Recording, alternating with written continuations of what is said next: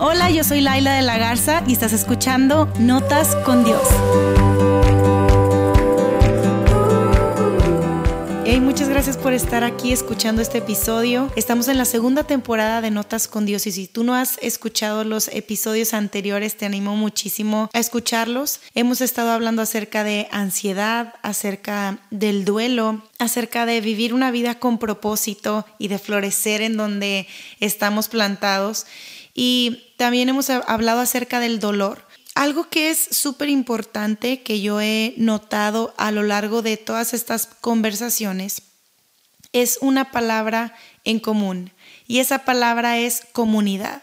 Creo que nada sería igual en nuestras vidas si tú y yo no tuviéramos comunidad, si tú y yo no estuviéramos rodeados, rodeadas de personas que nos aman, que nos impulsan, que nos retan, que nos animan a crecer, que nos enseñan con su ejemplo, que nos hacen preguntas incómodas, que de cierta forma su vida, sus decisiones, sus sueños, su valentía, su forma de vivir la vida literalmente, nos acercan a Jesús, nos hacen levantar nuestra mirada y acercarnos más a Dios.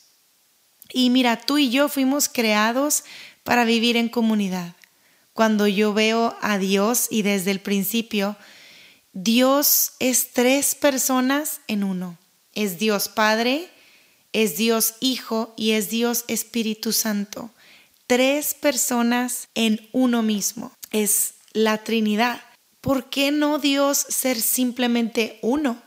Es porque Él siempre ha querido vivir en comunidad porque Dios creó al hombre para estar en comunidad, porque Dios le dio al hombre la mujer para estar en comunidad. Comunidad es, una palabra de la que quiero hablar el día de hoy.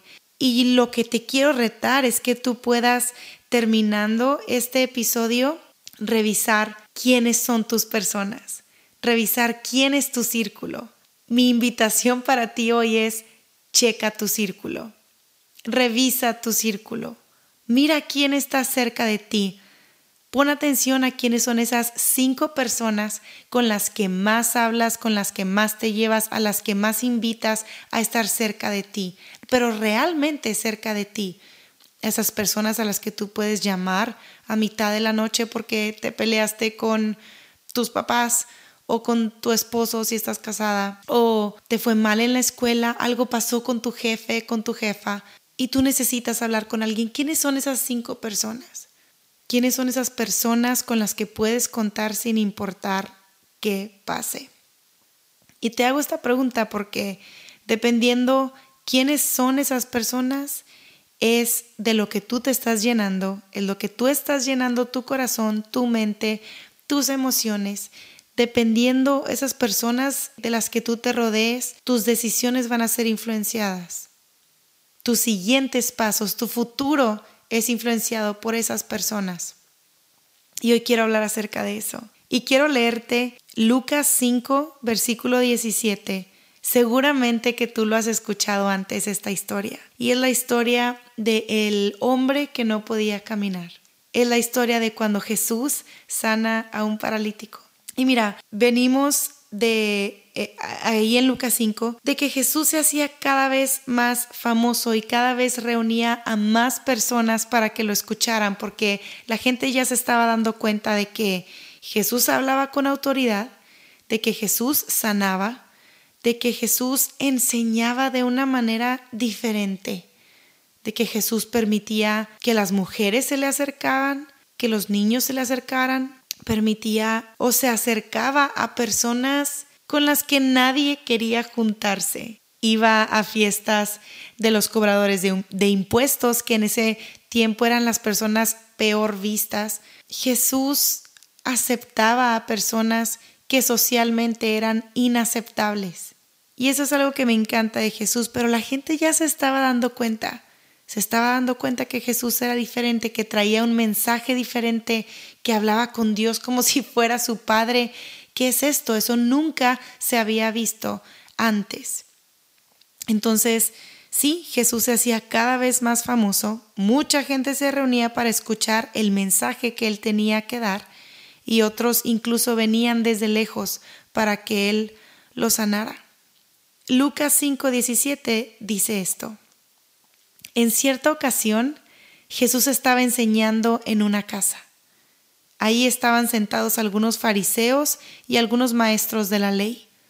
Habían venido de todos los pueblos de Galilea, de Judea y de la ciudad de Jerusalén para oír a Jesús. Y como Jesús tenía el poder de Dios para sanar enfermos, llegaron unas personas con una camilla en la que llevaban a un hombre que no podía caminar. Querían poner al enfermo delante de Jesús, pero no podían entrar en la casa porque en la entrada había mucha gente. Y quiero hacer una pausa ahí, eh, después de haber leído estos primeros versículos de Lucas 5. Me llama la atención lo que hicieron estos amigos. Es un grupo de amigos que tiene a, a este amigo que no puede caminar. Y ellos han escuchado acerca de Jesús y acerca de que Jesús puede sanar y acerca de que Jesús hacía milagros. Y dijeron, necesitamos llevar a nuestro amigo con Jesús. Es la única solución. No hay de otra, no hay otra forma. Él necesita estar cerca de Jesús. Y me imagino que probablemente el amigo les ha de haber dicho, por favor, no, yo no quiero ser una carga para ustedes, por favor, no. No sé si tú has estado en una posición en la que alguien te ofrece ayuda, pero tu orgullo es más grande que tu dolor. Tu orgullo es más grande que quizá tu necesidad, o así lo ves tú al menos. Pero hay personas a tu alrededor que quieren ayudarte. Y yo me imagino que ese paralítico ya tenía varios días diciéndole a sus amigos, oigan, no, de verdad, por favor, no, qué pena, no sé, como me van a cargar, es en serio, me van a cargar. Y yo pienso en, en mi hijo Leonardo, él tiene casi tres años y ya ni siquiera sé cuánto pesa ahorita, tengo mucho tiempo sin llevarlo al, al pediatra porque pues pandemia, COVID, gracias. Pero este niño pesa lo mismo que un niño de siete años, o sea, es es pesado, es grande, tiene una estructura ósea como la mía, es, es grandote, es pesado. Y cuando él se queda dormido y yo lo cargo, eh, como dicen por ahí, con su peso muerto, es la cosa más complicada de mi vida. Está, está, está difícil y, y después de cargarlo por un rato, incluso a veces hasta se me duermen los brazos. Y yo leía esto y pensaba, ¿qué amigos tenía este tipo? ¿Qué amigos tenía este hombre que fueron capaces de decir, vente, te armamos una camilla y te vamos a cargar los kilómetros que sean necesarios porque tú necesitas estar delante de Jesús, porque vemos esperanza para ti, porque vemos un mañana para ti, porque este no es el final, porque no la vamos a comprar, porque no nos vamos a quedar aquí, porque no queremos quedarnos de brazos cruzados, porque podemos hacer algo por ti. Y lo pusieron en una camilla, y sin importar el calor, sin importar quizá la lluvia, sin importar eh, las piedras en sus zapatos, sin importar el hambre, sin importar los compromisos familiares o sociales que ellos tenían, pusieron pausa a todo y dijeron, vamos a llevar a nuestro amigo a Jesús. Y lo pusieron en una camilla y se lo llevaron. Y llegando ahí a la casa en donde estaba Jesús, para su sorpresa, después de todo este recorrido que habían hecho, se dan cuenta que no podían llegar a Jesús. Y era como, oye, perdón, con permiso, con permiso. Y, no podían pasar porque estaba lleno. Incluso había personas afuera de la casa, me los imagino como cuando no caben y Jesús hablando fuerte y dando su mensaje y con las puertas y ventanas abiertas para que más personas escucharan el mensaje pero ellos no podían llegar a Jesús y dejar ahí a su amigo frente, frente al maestro. Así que se les ocurrió algo súper creativo. Vamos a buscar una cuerda. Una cuerda larga, tiene que ser larga, porque lo vamos a bajar desde el techo. Y a lo mejor otro amigo le dijo al amigo que tuvo esa brillante idea, oye, pero o sea, el, ¿cómo del techo? ¿Qué piensas? ¿Romper el techo o qué? Sí. Siempre hay un amigo loco, ¿no? Siempre hay un amigo que tiene las ideas más brillantes y peligrosas del mundo. Ese amigo se le ocurrió, lo vamos a meter por el techo y los demás dijeron, va, ya llegamos hasta acá, o sea, ya no aguanto mis brazos, ya estamos hasta acá, vamos a darle. Así que esto es lo que hicieron. Dice Lucas 5, 19. Entonces subieron al techo y abrieron allí un agujero. Por ese agujero bajaron al enfermo en la camilla hasta ponerlo en medio de la gente, delante de Jesús. Me imagino que han de haber dicho, mira, después le arreglamos el techo a esta familia que puso su casa para que Jesús estuviera dando su mensaje. Después les arreglamos, o sea, después vemos qué hacemos, pero a nuestro amigo lo vamos a poner delante de Jesús. Y abrieron ahí el agujero y cuando llega este hombre delante de Jesús, Lucas 5:20 dice esto, cuando Jesús vio la gran confianza que aquellos hombres tenían en él, le dijo al enfermo, amigo, te perdono tus pecados. Me encanta. Jesús vio la gran confianza que aquellos hombres tenían en él. Y lleno de compasión por esa confianza, le dijo, hey, tus pecados son perdonados. Y los maestros de la ley y los fariseos pensaron, ¿y este quién se cree que es? Dice Lucas 5:21, ¿y este quién se cree que es? ¿Qué barbaridades dice contra Dios? Solo Dios puede perdonar pecados. O sea, en otras palabras, estos fariseos diciendo como, ¿cómo se le ocurre a Jesús decir que sus pecados son perdonados, que Él lo perdona? ¿Se cree Dios? Y sí, Jesús se sabía Dios. Jesús es Dios. Jesús tiene en su mano el poder para perdonar, para restaurar, para sanar, para liberar, para abrazar, para llenar de esperanza, para dar propósito, para dar vida a lo que está muerto. Ese es Jesús. Ese es nuestro Salvador, ese es nuestro amigo, ese es nuestro Dios, un Dios cercano, un Dios que bajó del cielo porque no quería un cielo sin nosotros. Ese es Jesús. Y cuando ellos se preguntaban, ¿quién se cree? Sigue el versículo 22, dice, Jesús se dio cuenta de lo que estaban pensando y les preguntó, ¿Por qué piensan así? Díganme, ¿qué es más fácil, perdonar a este enfermo o sanarlo? Ok, pues voy a demostrarles que yo, el Hijo del Hombre, tengo autoridad aquí en la tierra para perdonar pecados. Entonces le dijo al hombre que no podía caminar, levántate, toma tu camilla y vete a, tu casa. Levántate, toma tu camilla y vete a tu casa. En ese mismo instante, y ante la mirada de todos, el hombre se levantó, tomó la camilla y se fue a su casa alabando a Dios.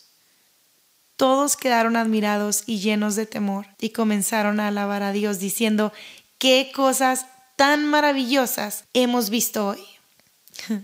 Me encanta que tú y yo tenemos el potencial de acercar a personas a Jesús. Tú y yo que conocemos a Dios tenemos y cargamos con el mensaje más importante del mundo, el mensaje de salvación, el mensaje de esperanza, el mensaje de perdón, el mensaje de Dios que nos dice, hey, tú entras en mi círculo.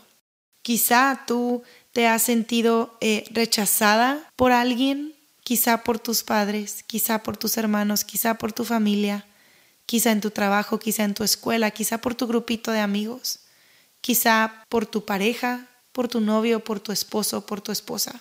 Pero a través de Jesús, tú y yo tenemos una invitación de parte de Dios diciéndonos, ven a mi círculo, ven a mi comunidad, ven a mi familia, hay un lugar en la mesa para ti.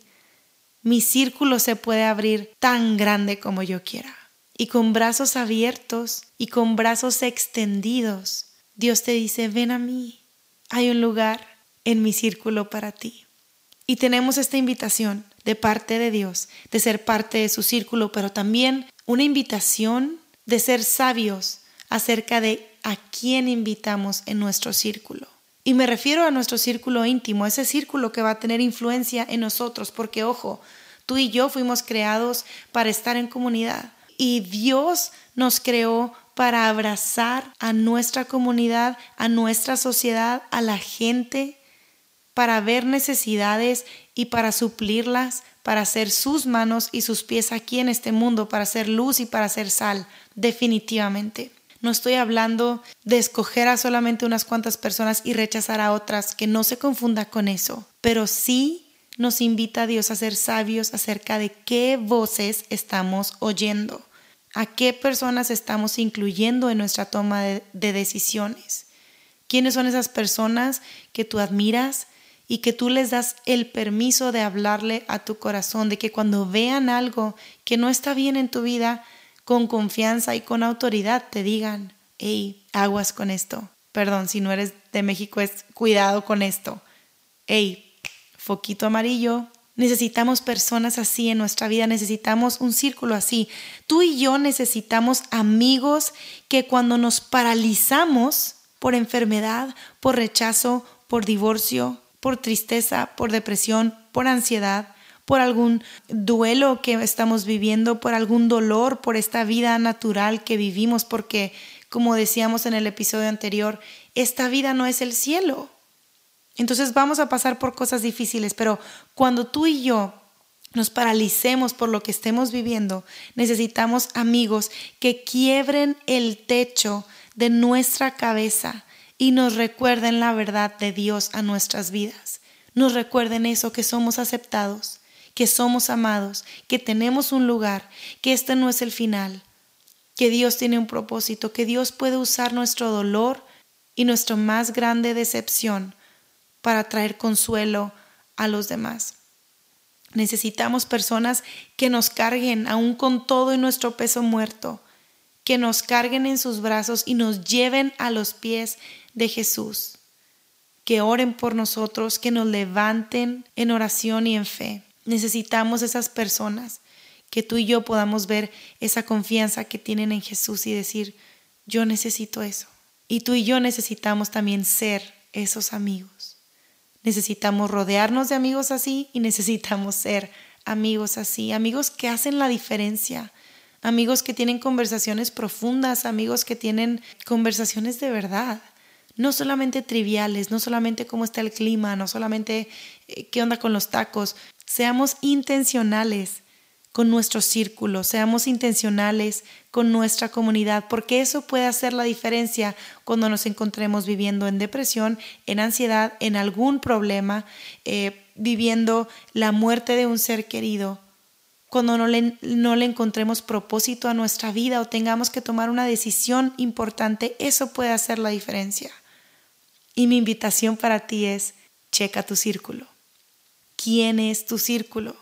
Y si no estás segura, si no estás seguro de qué onda con tu círculo, empieza a hablar de esto con Dios. Créeme que cuando le dices, Dios, quita amistades de mi vida que no sean de bien para mí, Dios lo va a hacer. En mi vida lo hizo en una temporada y me dolió. Y aún y cuando yo me sentí sola y, y yo sentí que me había quedado sin amigos, Dios empezó a poner personas, poco a poco personas que hoy yo te puedo contar con la palma de mi mano, a quienes yo puedo recurrir cuando estoy triste, cuando tengo dudas, personas que me apuntan a Jesús. Vale la pena, vale la pena luchar por nuestro círculo, vale la pena buscar nuestro círculo, vale la pena ser intencionales, vale la pena mostrarnos amigos y ser amigos y recibir esa amistad a cambio. Vale la pena de repente tener esos amigos que nos digan, tú necesitas ser cargado, déjate cargar. Y vale la pena ser humildes y decir, sí, sí necesito ayuda. ¿Quién es tu círculo? ¿Quién es tu círculo? Espero que este episodio te haga reflexionar de alguna manera, tomar decisiones para bien para tu vida, que te haga y te anime a ser un buen amigo, y primeramente aceptar la amistad que Dios te ofrece a ti a través de Jesús. Que pasen un buen día. Les mando un abrazo desde Monterrey, México. Gracias por estar escuchando este episodio. Y por favor, si no lo has hecho, te invito a suscribirte a mi canal de podcast, ya sea a través de Spotify, ya sea a través de Apple Podcast o en donde sea que lo estés escuchando. Y de hecho, me quiero tomar un minutito solamente para eh, agradecerte si tú ya has escrito alguna recomendación acerca de, de este podcast en Apple Podcast. Y si no lo has hecho, por favor, pon una recomendación por ahí, compártelo con algún amigo o familiar. Lo único que queremos es que este mensaje vaya a más personas y estas notas con Dios puedan transformar más vidas, más familias y más relaciones. Que estén súper bien, nos vemos en el próximo episodio de Notas con Dios.